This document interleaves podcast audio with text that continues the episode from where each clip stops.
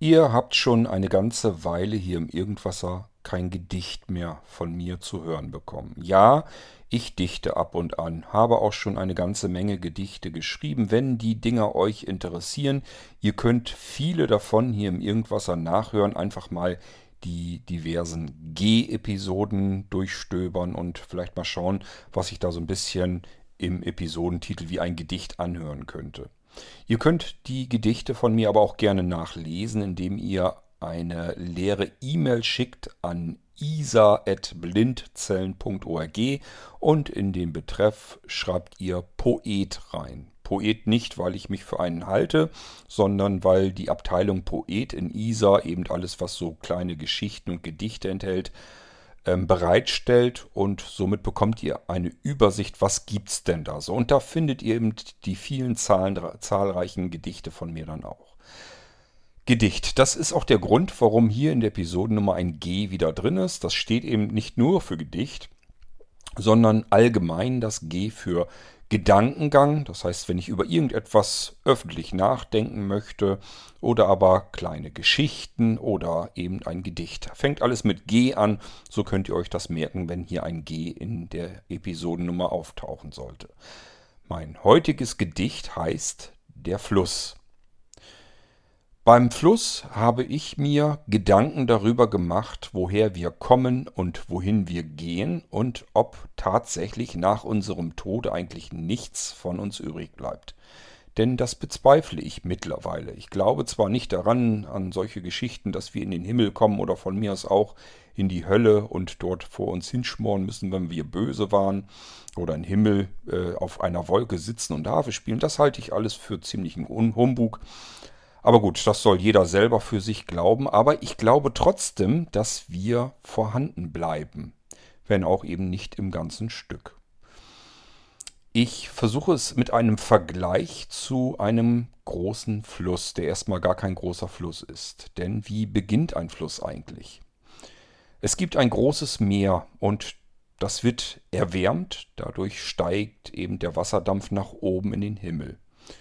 Dieser streift dann über das feste Land herüber und kühlt an jeweiliger Stelle dann wieder ab und kommt als Regentropfen zu Boden. Unzählige Regentropfen bilden eine Pfütze, einen Rinnsal, einen kleinen Graben, und irgendwann wird daraus ein kleiner Bach und schließlich ein Fluss.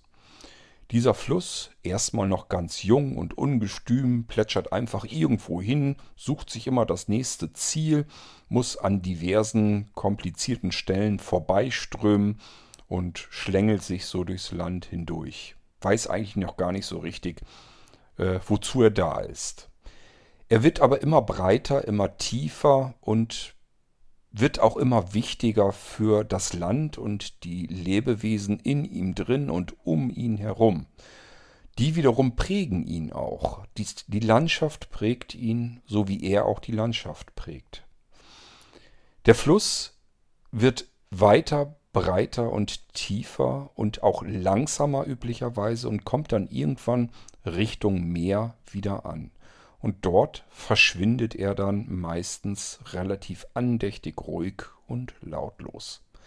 Das ist genau das, was ich in meinem Gedicht Der Fluss widerspiegeln wollte. Wenn wir das auf den Menschen übertragen, würde ich mal behaupten, wir werden aus unzähligen Molekülen zusammengebaut, formieren uns sozusagen, wachsen immer weiter, ähm, begehen dann eben unser Leben, wobei wir auch die Zeit durchströmen, die uns prägt und wo wir andere Lebewesen ebenfalls prägen. Und irgendwann werden auch wir älter und breiter und schwerfälliger und kommen dann irgendwann zu unserem natürlichen Ende an, sofern man hoffen darf, dass das Ende nicht verfrüht ist. Und wenn wir sterben, lösen wir unsere Formation wieder auf, aber die Moleküle lösen sich ja nicht tatsächlich in Luft aus, äh, auf, sondern sie vereinzeln sich sozusagen wieder und bilden dann eventuell einfach wieder neue Formationen. Natürlich nicht neue Menschen, sondern da können ganz andere Dinge bei herauskommen. Aber nichtsdestotrotz, wir lösen uns nicht einfach in Luft auf, äh, sondern Aus uns wird halt irgendetwas wieder. Und letzten Endes bestehen wir aus diesen Molekülen, die sich zusammenformieren und ähm, Energie. Ganz viel mehr sind wir ja eigentlich gar nicht. Und all das bleibt bestehen. Die Energie kann nicht verschwinden. Fragt mal einen Elektriker. Energie, der Strom in eurer Steckdose, der wird nicht verbraucht. Der Strom, der durch die eure Steckdose hineinfließt, kommt auch so wieder heraus, egal wie viele Geräte ihr dazwischen gesteckt habt. Ist genauso wie eine Wassermühle in einem Fluss. Es verschwindet nichts, es bleibt alles da und auch wir bleiben da. Wir sind der Fluss.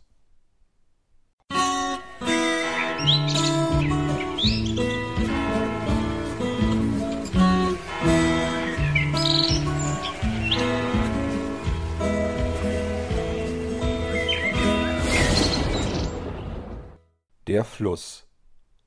Ein Tropfen aus dem unendlichen Meer steigt zum Himmel hoch empor. Niemand weiß im Regen woher, zu Boden er sich verlor.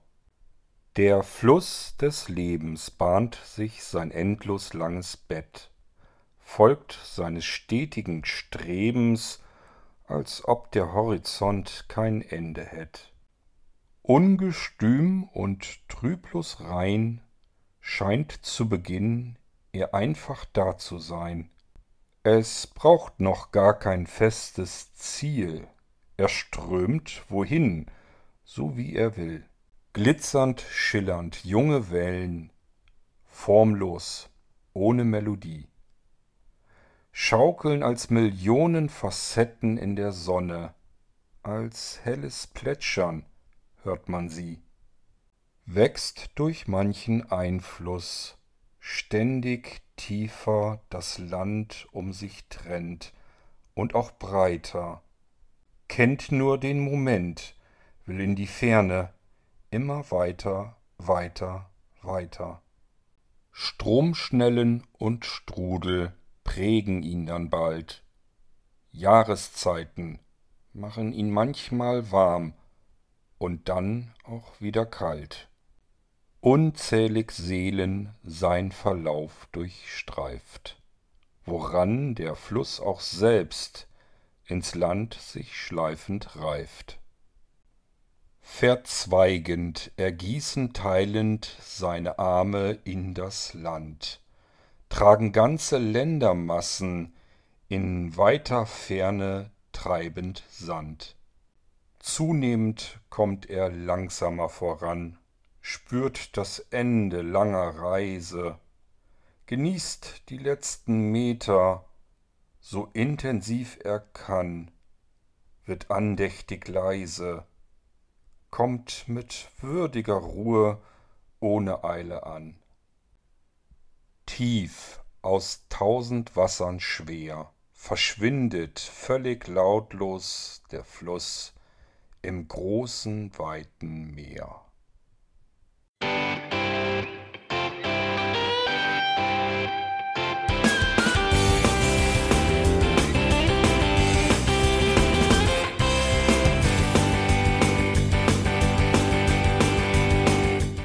Das war Irgendwasser von Blinzeln. Wenn du uns kontaktieren möchtest, dann kannst du das gerne tun per E-Mail an podcast.blinzeln.org oder über unser Kontaktformular www.blinzeln.org. Blinzeln schreibt man in unserem Fall immer mit einem D in der Mitte. Wenn du möchtest, kannst du uns sehr gerne auch einen Audiobeitrag auf unseren Podcast Anrufbeantworter sprechen. Der hat in Deutschland die Telefonnummer 05165 439 461. Und wenn du uns aus dem Ausland anrufen möchtest, dann ersetze einfach die erste 0 gegen die 0049 für Deutschland. Wir bedanken uns für dein Interesse und freuen uns schon darauf, wenn du auch beim nächsten Mal wieder mit dabei bist.